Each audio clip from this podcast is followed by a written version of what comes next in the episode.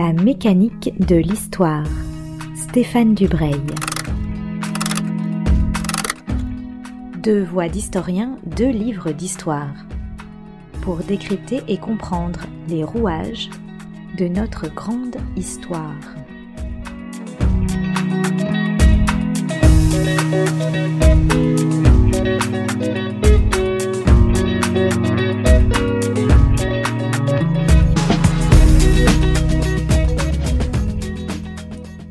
Bonjour à tous, belle écoute sur euh, Art District Radio et on inaugure cette semaine une nouvelle émission avec euh, Stéphane Dubreuil, une émission qui va donc parler d'histoire, de livres d'histoire, une émission à plusieurs voix d'historiens puisqu'ils seront deux à chaque fois dans cette nouvelle émission qui s'appelle La mécanique de l'histoire. Bonjour Stéphane. Bonjour Julie et bonjour à toutes et à tous, à tous, ceux qui nous écoutent habituellement et pour cette émission en, particulier.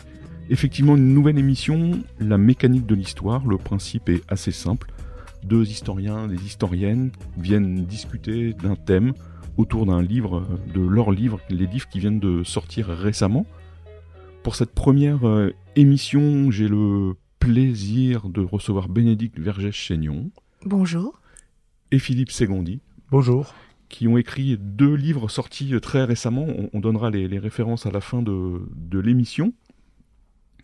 Le titre du livre de Bénédicte, c'est Une fureur juvénile, Bonnier de la Chapelle, l'assassin de l'amiral d'Arlan. Donc un titre un peu euh, énigmatique pour tous ceux qui ne sont pas euh, très familiers de l'histoire de la Seconde Guerre mondiale. Philippe Ségondi, le, le titre de son livre, c'est Fabrication d'un collabo, le cas Joseph Laporte, 1892-1944. On va aborder plusieurs thèmes dans cette émission, notamment écrire la biographie d'un inconnu, puisque ces deux personnages sont soit totalement inconnus, soit très peu connus, ce qui pose beaucoup de, questions historiques et, de, méthodes. Et enfin, quelque chose de moins joyeux, mais de tout aussi passionnant, qui est la, brutalisation des, sociétés, euh, en tout cas la société française, notamment à, travers la violence coloniale, et on va en parler à la fin. Avant de commencer, Bénédicte Vergès-Chaignon, est-ce que vous pouvez nous, dire en quelques mots l'objet de, nous raconter l'objet de, votre livre?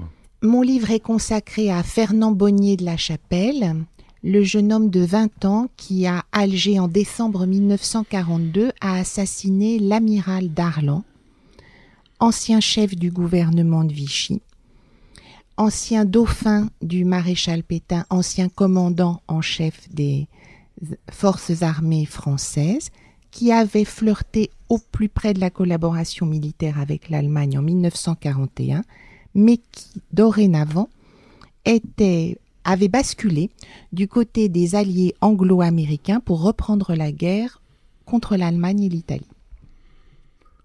Donc vous avez écrit la biographie de quelqu'un de, pas très connu, mais d'un tout petit peu connu. En revanche, vous, Philippe Ségondi, vous attaquez à un personnage que personne ne connaît, dont personne n'a jamais entendu parler depuis 1944 en fait.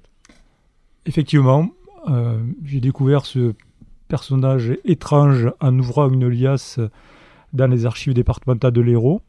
Euh, je prépare chaque année un dossier euh, spécifique destiné aux lycéens et aux collégiens qui préparent le concours national de la résistance et de la déportation. Il y a quelques années, le thème c'était donc la répression euh, de la résistance par les autorités de Vichy et, par euh, l'occupant nazi. Donc je me suis intéressé à des archives policières et dans une boîte, il y avait un dossier qui sortait de l'ordinaire et qui euh, portait sur ce Joseph Laporte. C'est quelqu'un qui est né en 1892, qui a été orphelin dès l'âge de 15 ans et qui a été pris en charge par l'assistance publique de l'Hérault. Il a été placé dans un domaine viticole, dans un premier temps, du dans la vallée de l'Hérault, et puis dans un second temps, il va être mis euh, dans euh, une ferme dans le sud de l'Aveyron. Voilà comment l'histoire commence. Donc c'est un personnage qui va euh, rapidement découvrir la, violence et la guerre, puisqu'il va être embarqué dans la Première Guerre mondiale. effectivement, il fait partie de la génération du feu. Euh, né en 1892, il commence à, faire son service militaire à, Nice et euh, un an plus tard, il part sur le front. Euh, très rapidement sur le front, celui qui était un modeste cultivateur, qui avait fait des études au niveau certificat d'études globalement, va donc gravir des échelons. il va devenir caporal, sergent, il va devenir après sous-lieutenant. Il faut dire que l'infanterie donc est décimée durant le premier conflit mondial et dès le début du conflit. Et certains sortent de l'ordinaire également dans le cadre donc de cette guerre euh, qui euh, prend corps en 1914 et Joseph Laporte en fait partie. Il va gravir ses échelons également parce que visiblement il a un rapport particulier à la guerre. Euh, Ernst Junger dans Orage d'acier et dans la guerre comme expérience intérieure a pu trouver quelques individus qui avaient un rapport particulier à la guerre. Ce sont des gens parfois qui peuvent prendre un certain plaisir à être en première ligne, à être au feu. Oui, ce sont et Joseph Laporte en fait partie. Ce sont des, guerriers, ça fait penser au capitaine Conan euh, du livre de Versailles ou du, film de, Tavernier, c'est des gens qui, aiment ça. Je mets en parallèle euh, euh, la réflexion notamment donc de Junger et celle de Roger Versailles qui a écrit donc dix ans après la fin de la guerre Capitaine Conan, qui a été effectivement, comme vous venez de l'indiquer, euh, un film euh, réalisé par euh, Tavernier. Et Captain Conan pointe donc effectivement cette catégorie d'individus qui a totalement été délaissée par les historiens. dix ans après la fin du conflit, ce livre, Capitaine Conan, a eu le prix Goncourt, et on s'intéresse à nouveau à, ces individus, comme le capitaine Conan, qui euh, se sont épanouis dans la guerre, qui ont pris du plaisir à combattre et qui euh, ont été très utiles pour l'armée française pour faire euh, des coups de force qui parfois nécessitaient une grande témérité, un grand courage. Alors Fernand Bonnier de la Chapelle, dont vous, vous racontez l'histoire, Bénédicte, lui, il a une vie totalement différente. Bon, c'est une génération d'après. Oui, il est né en 1922. C'est pas un homme violent, c'est pas un homme qui, qui, aime la violence, et pourtant il va se retrouver plongé au centre de la Seconde Guerre mondiale. C'est un homme courageux, c'est un homme qui a beaucoup de volonté. Est-ce que vous pouvez nous, raconter un peu son, histoire? Alors, pour euh, rejoindre ce que vient de dire Philippe Secondi, euh, il y a quand même le fait que euh, il est marqué lui aussi par la Première Guerre mondiale, par l'intermédiaire de sa famille. comme son nom ne l'indique pas, il est aux trois quarts italien. Les Bonniers de la Chapelle sont des Français de l'extérieur qui, comme beaucoup de Français de l'extérieur, en rajoutent dans le patriotisme. Le père de Fernand Bonnier de la Chapelle s'est engagé en 1915 à l'âge de 17 ans et lui aussi il a fini euh, officier. Bonnier de la Chapelle appartient à une famille d'officiers d'infanterie coloniale du 19e siècle, ce qu'on appelle les bâtisseurs euh, d'empire. Il y a donc là une sorte de substrat familial qui n'est pas un substrat de violence, mais qui est un substrat de patriotisme exacerbé. Et donc ce jeune homme porte aussi cette marque. D'autre part, il a été élevé en métropole par son oncle et sa tante, dans un milieu bourgeois très privilégié, et on le destine à l'école polytechnique quand intervient la guerre et surtout la défaite de 1940. Oui, donc il ne va pas aller à l'école polytechnique non. il va prendre un, autre chemin. Il va prendre un autre chemin puisque, en fait, il est à la manifestation des étudiants le 11 novembre 1940 euh, à l'Arc de Triomphe, euh, le premier mouvement patriotique public d'importance qui se soit déroulé euh, en zone occupée après la défaite française. Et là, les arrestations les violences ont été nombreuses, son oncle et sa tante prennent peur et le renvoient euh, à Alger auprès de son père pour le mettre à l'abri, ce qui est un paradoxe. Donc il va à Alger et sa route va croiser celle de l'amiral Darlan. Vous nous avez dit qui, qui il était au, début. Que fait l'amiral Darlan à Alger à la fin de l'année 42 Alors il est arrivé euh, par hasard en novembre 1942 pour venir au chevet de son fils qui est mourant. Et ce n'est donc euh, pas du tout euh, fait exprès qu'il se trouve là au moment où commence le débarquement anglo-américain en Afrique du Nord, dans la nuit du 8 au 9 novembre 1942. Dans un premier temps, l'amiral Darlan ordonne aux forces françaises de résister. Au bout de quelques jours, il change de pied et euh, il se rallie euh, au camp allié pour reprendre la guerre contre l'Allemagne. Les Américains l'adoubent car c'est la façon la plus simple d'obtenir l'ordre et l'autorité, tandis que la guerre se continue sur le front tunisien. Mais Darlan est euh, renié par le maréchal Pétain. La fiction euh, de Vichy euh, néanmoins se prolonge en Afrique du Nord sous protectorat américain. Fernand Bonnier de la Chapelle, que, fait-il? À quoi occupe-t-il son temps? Parce que c'est un homme, un jeune homme, un très jeune homme, très entreprenant, très dynamique, qui veut en découdre avec les Allemands. Oui, il veut en découdre avec les Allemands et avec les Italiens à cause de son histoire personnelle. Il n'a eu de cesse depuis 1940 d'essayer de rejoindre les Britanniques pour reprendre la guerre. Il n'y est pas parvenu euh, ni depuis la zone occupée, ni depuis Marseille, malgré une tentative pour aller en, Égypte. À peine arrivé en Algérie, il tente de s'engager dans l'armée de l'air pour voler un avion et euh, gagner Gibraltar, qui est un territoire britannique. Il n'y parvient pas non plus. Et euh, après un passage au chantier de la jeunesse, ce qui sert de substitut euh, assez lointain au service militaire, il a repris sans grande conviction euh, des études de droit. Et ce qui est incroyable, c'est qu'il était censé prendre le bateau pour rentrer en France le 7 novembre 1942. À la dernière minute, à cause de l'alerte euh, le trafic maritime est suspendu, il ne partira pas et c'est ainsi euh, que, alors que lui n'a jamais pu aller vers les Britanniques, les Britanniques vont venir à lui euh, en quelque sorte. Néanmoins, il ne fait pas partie des conspirateurs, des quelques centaines de conspirateurs qui ont aidé à la réussite du débarquement allié mais dans les jours qui suivent, frustré de ne pas avoir pris part à l'action, il s'engage dans une unité de hum, commando français formée par les services secrets britanniques euh, en Algérie pour aller combattre sur le front tunisien. C'est une chose importante parce que ce sont des jeunes Français qui sont un peu des, des matamors, on peut dire ça comme ça, ils ont une, une attitude un peu provocatrice. Une attitude très provocatrice parce que... Ils sont euh, armés jusqu'aux dents aussi. Voilà, ils ne veulent pas euh, être confondus avec euh, les vichistes, avec la vieille armée d'Afrique. Eux, ils se sont auto-décrétés gaullistes. Voilà, ça n'a pas un vrai contenu politique, hein, ça a un contenu patriotique, revendiqué très bruyamment. Alors, ils portent des uniformes britanniques, signe de modernité.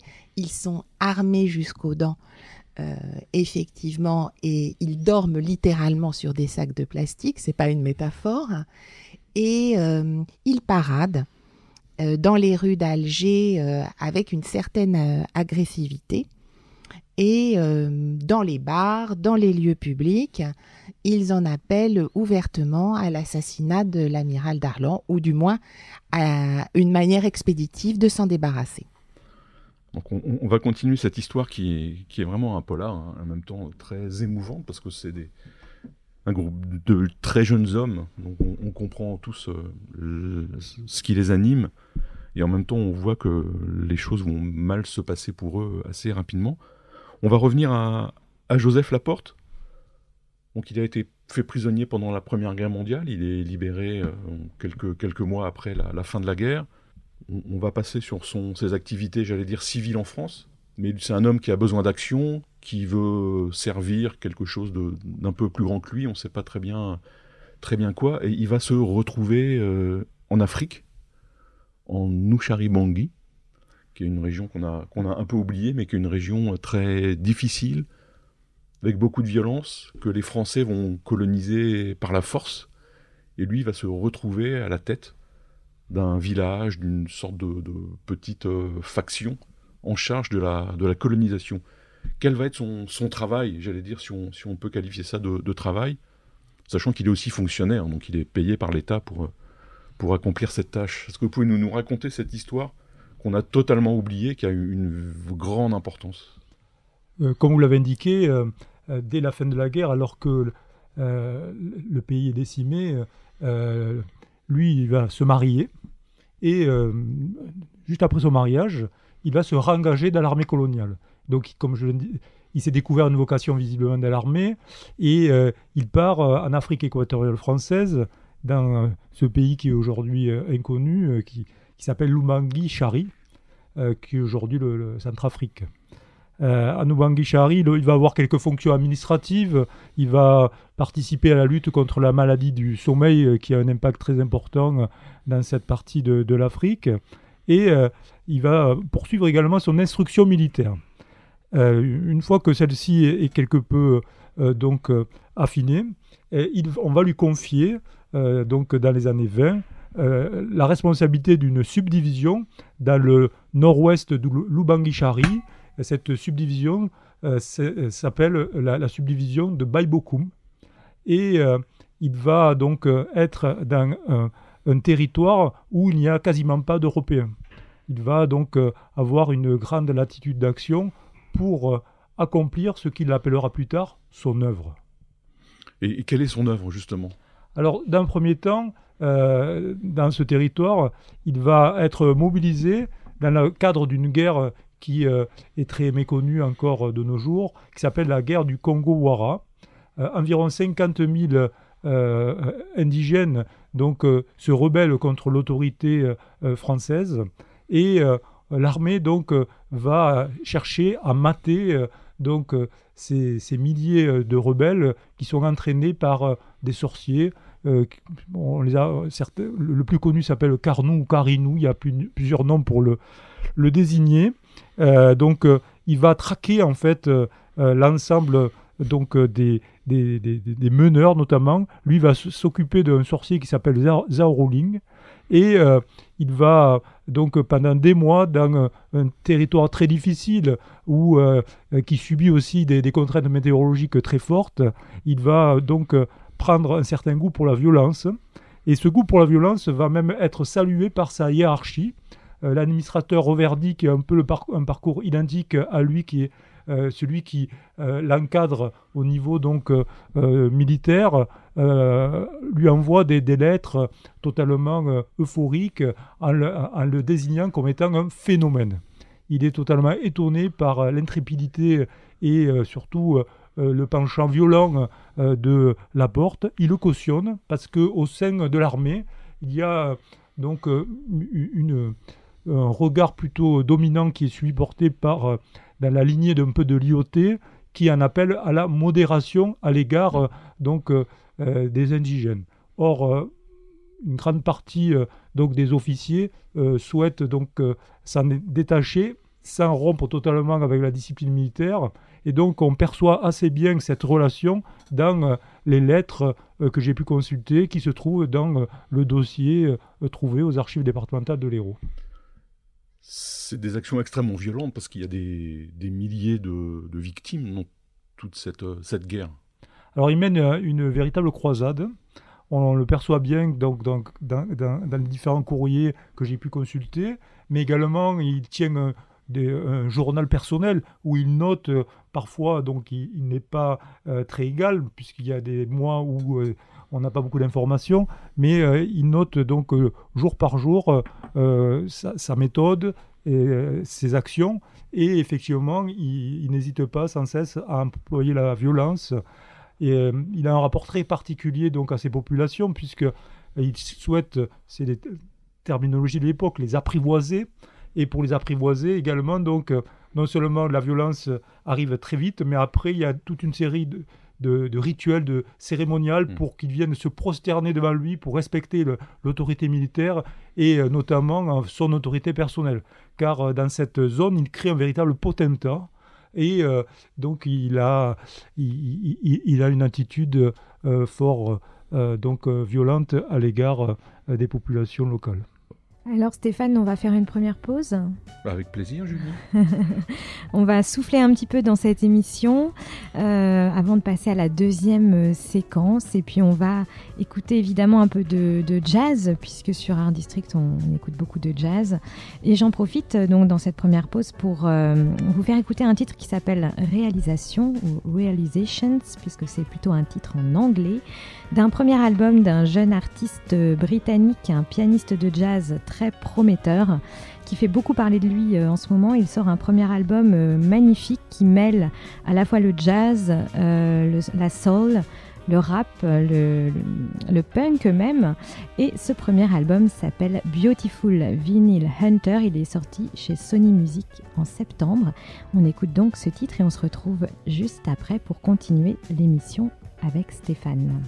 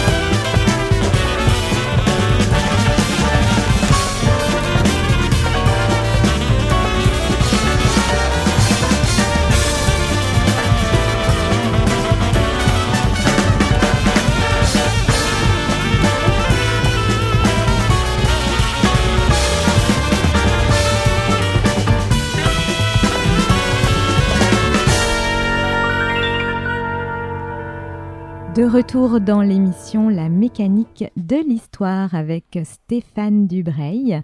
On continue donc notre chemin, Stéphane, en votre compagnie. On continue et donc on revient à Alger en 42. Fernand Bonnier de la Chapelle donc fait partie d'un groupe de, jeunes Français engagés plus ou moins sous l'uniforme britannique, mais lui il veut, euh, il n'en a pas assez en fait. Il veut passer vraiment à l'action comment va-t-il se retrouver à, devenir l'assassin de l'amiral Darlan? Aussi par hasard, euh, pour des raisons familiales, il est mis en contact avec Henri Dastier de la Vigerie, qui a été un des animateurs du complot qui a facilité l'arrivée des Anglo-Américains euh, en novembre 42 en Afrique du Nord française. Et donc, il est très souvent euh, chez Henri d'Astier de la Vigerie pour assurer une sorte de liaison entre cet homme et euh, les jeunes du French Commando. Et puis, euh, Fernand Bonnier de la Chapelle est supposé partir sur le front tunisien pour se battre vers le 19-20 décembre 42. Mais à la dernière minute, eh bien, il est retoqué parce qu'il n'a aucune expérience militaire et on s'avise que c'est assez ennuyeux d'envoyer ce sous-lieutenant hmm. euh, au front euh, sans qu'il sache ni se battre ni commander. Et c'est une nouvelle horrible déception et frustration. Or, il se trouve ainsi dans cet état chez Henri d'Acier de la Vigerie un moment critique, le moment où Henri d'Acier de la Vigerie et euh, son fidèle second l'abbé Louis Cordier, ont décidé de passer à l'action contre l'amiral Darlan. Ils souhaitent s'en débarrasser depuis plusieurs semaines, ils ont essayé des combinaisons politiques, ils ont essayé de faire entrer les Américains dans leur jeu, et pour ce faire, ils ont imaginé une solution monarchiste. Ça correspond à leurs convictions politiques, et ils se disent qu'en faisant venir le prétendant au trône, le comte de Paris, qui vit au Maroc espagnol, eh bien, il se posera comme euh, une incarnation même de l'union refaite de tous les Français, et il chapeautera en quelque sorte le général de Gaulle qu'on fera venir à Alger et euh, le général Giraud, qui était celui que les comploteurs avaient choisi à l'origine pour prendre la tête des armées françaises reconstituées après le débarquement anglo-américain.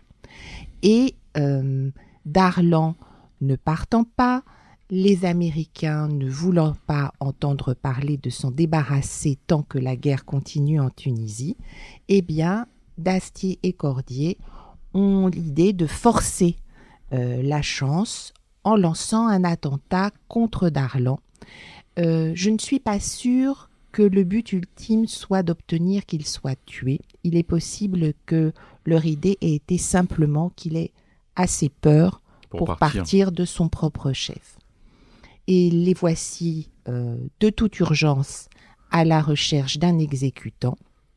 Ils en parlent devant Fernand Bonnier de la Chapelle, qui se propose pour être cet exécutant.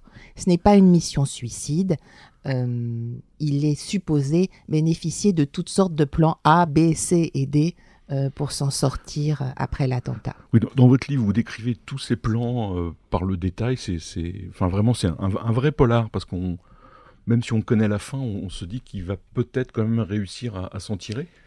Alors, en même temps, vu la non-qualité des plans, euh, Stéphane, c'est assez euh, douteux qu'il arrive à s'en tirer, car l'ensemble de cet attentat est monté à la hâte, n'importe comment, y compris euh, au point de vue de l'arme qui va servir à commettre l'attentat, parce que l'obsession euh, d'Henri Dastier et de Louis Cordier, aussi bizarre que ça puisse paraître, c'est que ça soit absolument terminé pour Noël, pour qu'il puisse y avoir un tédéum à la cathédrale d'Alger pour accueillir le prétendant au trône.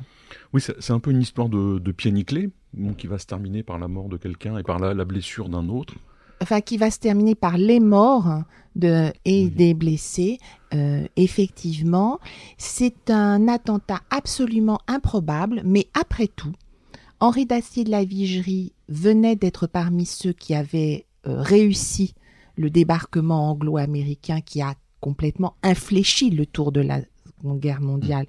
Donc ça, c'est encore plus improbable par rapport à un attentat contre une personne. Après tout, peut-être que les imaginations les plus folles paraissent crédibles. Oui, parce qu'on est dans une histoire absolument gigantesque, une histoire immense qui est le débarquement, qui est des milliers, des milliers d'hommes, des, centaines de tonnes de matériel, et eux sont dans une petite histoire. Euh, un peu, un peu mal monté, mal ficelé, dont les conséquences sont très improbables en plus. Oui, et pourtant qui vont représenter un autre tournant dans l'histoire de la guerre, c'est-à-dire que c'est un moment, ce sont quelques semaines d'une immense intensité. Pour finir sur l'histoire de Fernand Bonnier de la Chapelle, donc qui tue l'amiral Darlan, il est arrêté immédiatement. Oui, et les plans de substitution ne marchent absolument pas il va être euh, jugé dès le lendemain et exécuté, fusillé le surlendemain. Et ce qui est fascinant dans votre relation, dans la narration, c'est que tout le monde croit vraiment qu'il va s'en sortir, sauf les juges évidemment, mais tout son entourage, personne n'a rien compris en fait. Absolument, et il y a euh, dans la nuit qui suit sa condamnation à mort un déploiement intense d'activités pour essayer de sauver sa vie qui va d'ailleurs se retourner en quelque sorte contre lui en donnant aux autorités l'impression qu'un vaste complot est à l'œuvre. Alors il y a un personnage très important dans votre livre qui est le, à part Fernand Bonnier, qui, va être la victime finale de l'affaire, c'est le père de Fernand Bonnier de la Chapelle. On en parlait tout à l'heure, tous les parents qui lisent ce livre euh, s'identifient immédiatement à lui. C'est un personnage euh, assez bouleversant de cette histoire, qui n'a rien à voir qui n'est au courant de rien.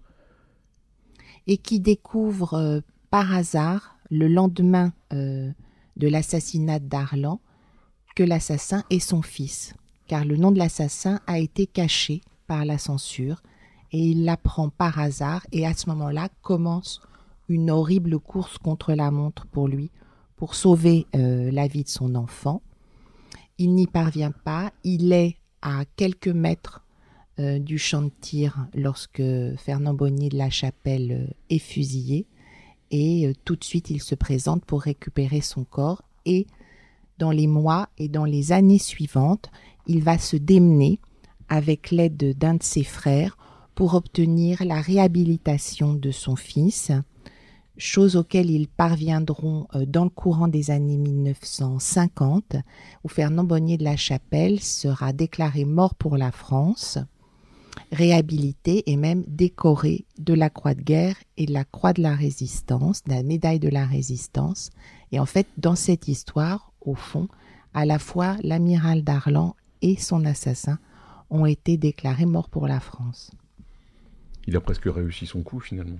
Il a totalement euh, réussi son coup, euh, puisque c'est vrai qu'il voulait faciliter euh, l'arrivée du général de Gaulle à Alger ça sera le, cas. Et il voulait euh, compter dans le destin de son pays. C'est le cas parce que son geste a eu une portée considérable, mais c'est vraiment quelqu'un qui est entré dans l'histoire à grand fracas pour en sortir tout aussi vite.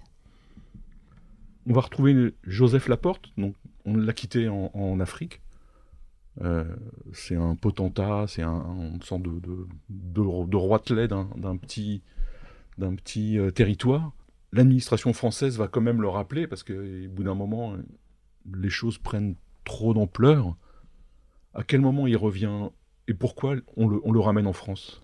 Alors il y a plusieurs temps euh, pour répondre à votre question.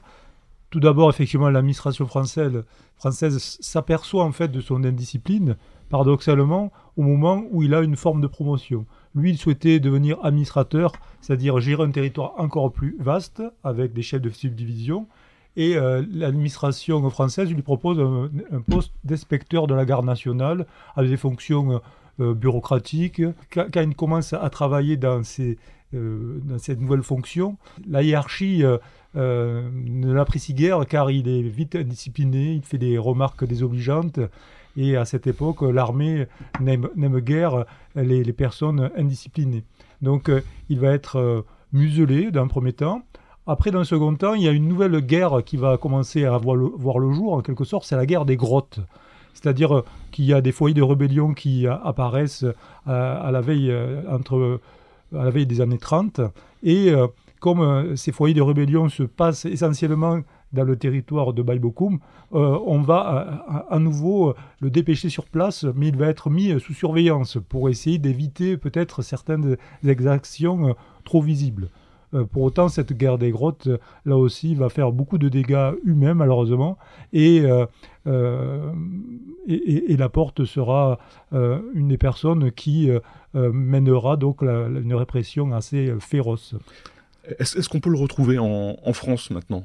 Alors, il, est, en Afrique, et, euh, après cette guerre des grottes, euh, donc c'est des fonctions euh, qu'il doit reprendre, ce sont des fonctions donc, de nature administrative, ça ne lui convient pas, et il va se mettre en retrait, il va être mis à la retraite même à partir de 1933, et en France, donc il va revenir dans son territoire de prédilection, qui est le sud de l'Aveyron. Il va s'engager désormais sur le plan politique. Il va militer au sein de l'Action française. Le, goût de la violence porté également par les camelots du roi, dans le discours également de certains leaders de l'Action française comme Charles Maurras ou Léon Daudet semble véritablement le, tenter. Il sera donc euh, le correspondant du journal royaliste L'Éclair et euh, il, va donc euh, devenir un véritable soldat politique en quelque sorte. Euh, ses fonctions euh, vont aussi euh, s'amplifier quand il va devenir militant du Parti populaire français de Jacques Doriot, qui semble correspondre assez bien à ses tendances, puisqu'il il va véritablement apparaître comme quelqu'un de très contestataire par, rapport à l'ordre républicain euh, on va véritablement voir apparaître à ce moment-là donc son penchant pour l'extrême droite la plus euh, radicale. Oui, quand la République va disparaître, finalement, ça ne lui pose pas beaucoup de problèmes. Au contraire, il salue euh, donc cette disparition et il n'est pas mobilisé car l'armée ne souhaitait pas, en 1933, quand il a été mis à la retraite, lui offrir de participer à un nouveau théâtre d'opération. Et lui, il va trouver une, une nouvelle forme de mobilisation en s'engageant euh, dans la Légion des volontaires français contre le bolchevisme, et donc il va partir sur le front de l'Est. Il faut rappeler ce qu'est ce la Légion des volontaires français, c'est qu'en juin 41, quand l'Allemagne attaque l'URSS, les alliances se renversent et le Parti communiste devient l'ennemi. Donc tout un pan de l'extrême droite française va s'engager militairement aux côtés des Allemands pour aller combattre sur le front de l'Est. Donc lui, malgré son âge avancé quand même pour l'époque, il fait le choix de, de repartir au front et cette fois-ci avec une, une optique idéologique très, très marquée. L'ennemi bolchevique qui est quand même très présent euh, dans l'armée française, euh, dans, chez les officiers notamment à cette époque-là, euh, l'obsède. Donc il, est très satisfait de pouvoir partir dès septembre 41 sur le front de l'Est. Il va il va donc euh, suivre une forme d'instruction euh, assez sommaire en Pologne. Et euh, fin décembre 1941, il est sur le front de Moscou dans un climat totalement effrayant, par moins 50. Il va participer au combat. Il va être totalement apprécié au combat, puisque on va voir qu'il va gravir progressivement, là aussi, comme lors de la Première Guerre mondiale, les échelons militaires. Euh, euh, les nazis vont lui confier également la responsabilité donc euh, de plusieurs compagnies et il va devenir capitaine sur le front de l'Est. Alors comme beaucoup de soldats de la LVF, cette, armée n'est pas, pas formidable, donc ils sont rappelés à l'arrière. Et là, il va être mis en, retrait de la LVF, il va prendre une autre, un autre chemin là aussi. Il, navigue sans arrêt, toujours vers plus d'action. Oui, d'un premier temps, en fait, il connaît une progression. Euh, les, nazis saluent son rôle particulier, puisqu'il va participer, même s'il n'aura pas la, croix de guerre, aux cérémonies euh, pour récompenser les, membres de la LVF les plus vaillants. Mais effectivement, il y a une contestation très forte à l'égard euh, des militaires qui se sont engagés, donc des forces françaises de la LVF, qui, aux yeux des nazis, ne sont pas bien organisés. Il y a, beaucoup de, de guerre intestine au sein des différentes fractions collaborationnistes qui sont présentes donc sur le front. Et de ce fait, on écarte progressivement la hiérarchie et bon nombre effectivement de soldats. Lui, il, il bénéficie en fait d'une progression, mais il va avoir une petite blessure et aux yeux donc euh, des Allemands, cette blessure est rédhibitoire. Il va donc devenir, euh, il va être écarté. Il ne va pas le supporter. On le voit dans ses écrits. Il a en rage de quitter euh, le front de l'Est. Ses camarades qui ont qui ont combattu avec lui vont pouvoir souligner en fait sa témérité dans plusieurs courriers que je cite dans l'ouvrage. On perçoit ce rapport particulier qu'il peut avoir avec ses hommes et avec le front et il revient, il va venir à Versailles euh, un mois, et après il va s'investir sur le front intérieur. Euh, donc il va devenir responsable de la Légion des volontaires français dans l'Aveyron. Oui, il va avoir plusieurs postes, en fait, il va, il va naviguer dans cette, euh, dans cette galaxie de la collaboration. On ne va pas rentrer dans tous les détails, parce qu'après ça, ça demande beaucoup, beaucoup d'explications. On va un peu sauter directement à la fin, pendant les quelques mois qui, vont précéder son, exécution. Là, il s'engage très euh, profondément, très volontairement dans la milice.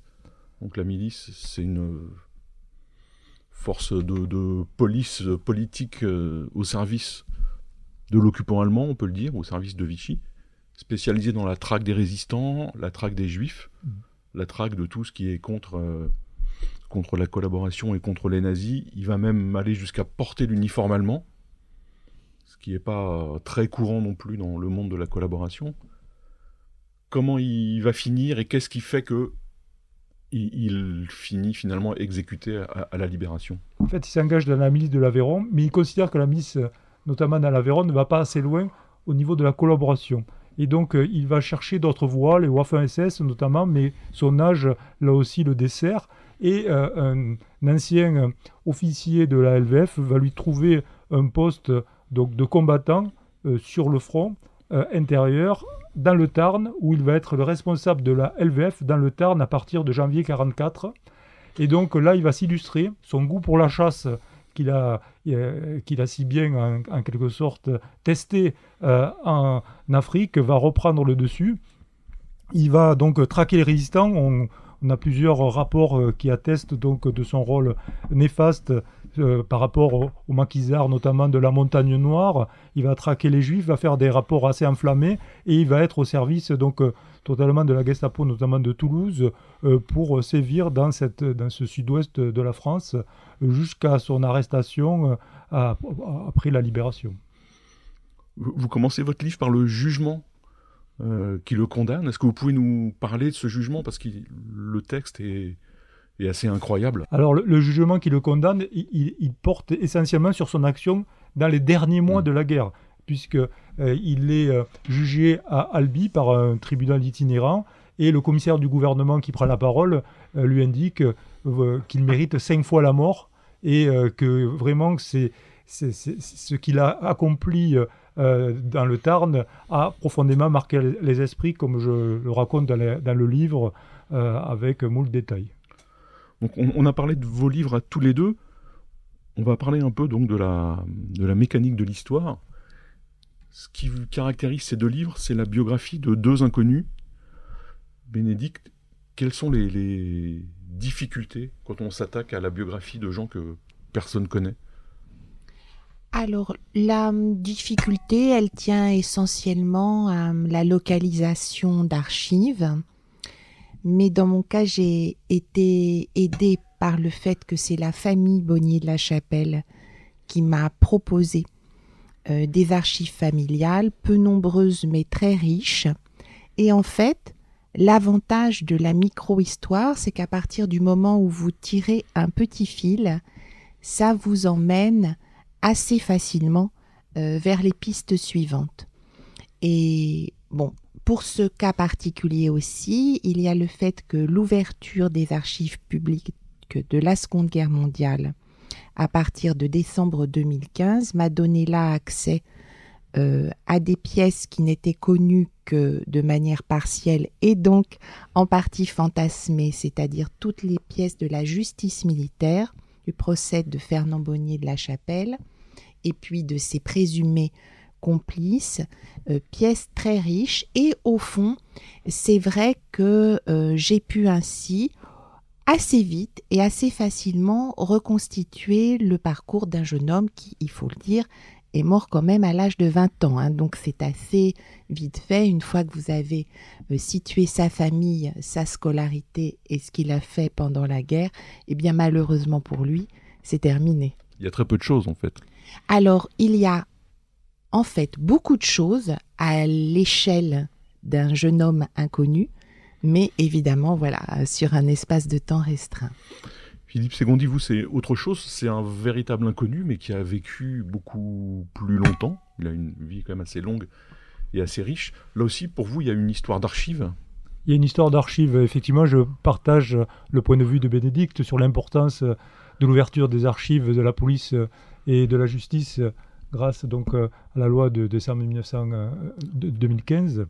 Et euh, ça permet de mieux saisir des vies oubliées, des pratiques ordinaires et quotidiennes euh, qui ressortent bien dans les affaires notamment de justice. Et donc, euh, oui, j'essaie de m'inscrire un peu dans cette micro-histoire qu'ont pu aussi développer des Arlette Farge, par exemple, aussi Alain Corbin, ces regards donc de, personnes de disparues de, notre mémoire, ces oubliés de l'histoire. Je pense aussi au livre euh, d'Yves Pourchet euh, euh, par rapport donc à ses travaux à la fois sur le Lozère ou sur également Pierre Laval qui s'est intéressé à la fois aux archives privées qui sont quand même très importantes également pour compléter le regard et pour également pouvoir rentrer un peu entre guillemets en effraction dans la vie de ces individus puisque on les découvre parfois totalement par hasard comme c'est le cas par rapport à, Joseph Laporte que j'ai croisé totalement par hasard quand j'ai travaillé donc euh, sur euh, le concours de la résistance à la déportation pour essayer d'illustrer donc euh, une plaquette qui est distribuée dans les établissements scolaires. Oui, parce que ces archives de Joseph Laporte, elles ont une histoire qui est qui est la suite de son histoire, mais qui est là aussi une histoire étonnante. Oui, tout, est basé sur la conscience professionnelle de deux gendarmes. Le 9 août 1946, le un commissaire du SRPJ de Montpellier demande donc euh, à deux, gendarmes du sud de l'Aveyron euh, d'aller interroger un certain Joseph Laporte, donc deux ans après la libération. Ils se rendent donc dans la commune de, Plaisance et ils vont euh, interroger donc le secrétaire de mairie, un conseiller municipal, un commerçant. Et les trois personnes lui expliquent que ce Joseph Laporte, eh ben, il a été fusillé à la Libération. C'était un collaborateur notoire.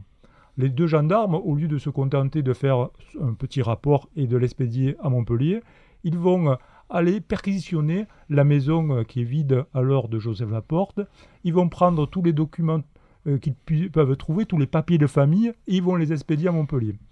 Euh, on perçoit très bien comment euh, ce dossier a été traité par les autorités de l'époque.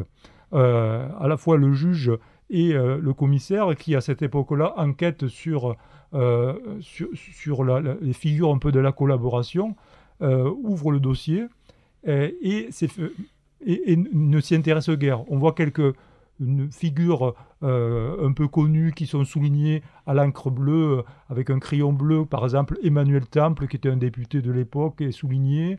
Il y a quelques noms comme ça qui ressortent. Mais comme il fait partie de, ces inconnus de l'histoire, qui n'a pas joué un rôle à, à, leurs yeux majeur, puisque euh, les, rares policiers qui enquêtent alors s'intéressent quand même aux maillons les plus importants. On referme immédiatement le dossier et on le laisse dans les archives de la police en sommeil.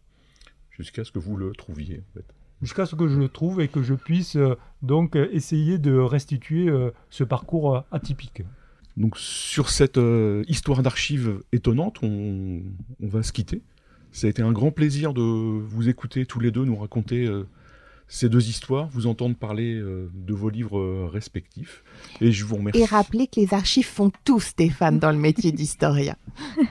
oui, en fait, on, c'est évident, mais il faut, il faut le dire à chaque fois. Tout à fait. Et que le temps passé sur les archives, c'est le temps le plus, le plus précieux. Que sans ce temps-là, il n'y a pas de livre, en fait. Et, c'est souvent le plus agréable parce qu'il nourrit vraiment l'intérêt et la curiosité, d'abord la nôtre avant celle que nous proposons au lecteur. Et puis il y a un petit côté euh, polar, un petit côté enquête, euh, cherche de preuves. Oui, alors faites dans le désordre en général, donc ça c'est moins le fil d'un roman policier, mais quand même, euh, oui, c'est toujours assez palpitant. En tout cas, vos, deux livres se lisent, le vôtre en tout cas, Bénédicte, comme un roman policier. Plus on en a déjà parlé, je trouve que l'écriture est absolument magnifique et, remarquable. Donc c'est un immense plaisir de le lire.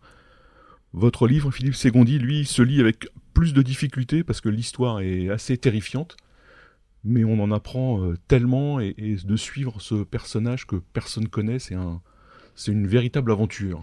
Euh, Philippe Ségondi est le premier, je pense, à avoir mis en rapport la violence coloniale avec l'activisme politique et la violence de la collaboration. Et donc, si le parcours de, euh, de la porte est effectivement hors norme, il est en même temps très très instructif. Absolument, ce sera peut-être même une autre, euh, une autre émission, parce qu'on pourrait euh, parler beaucoup aussi, évoquer la guerre du Rif, évoquer les guerres allemandes en, Afrique australe pour, pour nourrir cette réflexion. Donc merci à tous les deux et merci surtout d'avoir commencer cette mécanique de l'histoire avec moi et en espérant qu'elle continue. Julie, je te passe la parole. Et oui, Stéphane, puisqu'il y a encore beaucoup de sujets euh, qu'on pourrait aborder en effet à travers euh, ces deux livres, l'occasion peut-être effectivement eh bien, de revenir euh, nous voir. Donc, Bénédicte Vergès-Chénion, merci beaucoup d'avoir été ici. Je rappelle le titre de votre ouvrage, Une juvénile fureur, Bonnier de la Chapelle, l'assassin de l'amiral d'Arlan, c'est aux éditions Perrin pour 24 euros et Philippe Segondi, fabrication d'un collabo, le cas Joseph Laporte 1892 1944, c'est aux éditions du CNRS pour 23 euros. Deux livres de la rentrée, deux livres qui peuvent aussi s'offrir, puisqu'on arrive en période quand même de fête, pour les passionnés d'histoire, pour les passionnés de biographie aussi, puisque Stéphane, vous l'avez rappelé, ce sont euh, des, biographies qui se lisent. Euh, donc euh, évidemment, pour découvrir en plus des, des oubliés, deux oubliés de l'histoire. donc c'était la mécanique de l'histoire, cette nouvelle émission sur Art District Radio, et je vous propose évidemment euh, qu'on se quitte euh, en musique et on va écouter un très beau titre d'un pianiste de jazz allemand qui s'appelle Frank Wust, euh, qui a publié récemment le volume 2 d'un album qu'il avait intitulé Libretto Dialogue. Il avait déjà fait le volume 1 qui avait été un succès et à chaque fois en fait il invite un autre musicien pour euh, donc réaliser euh, des dialogues en musique, des dialogues de jazz évidemment. Et sur ce titre, il invite le guitariste euh, norvégien Leij Lund. On écoute tout de suite donc ce titre et on se quitte tous ensemble. Merci beaucoup.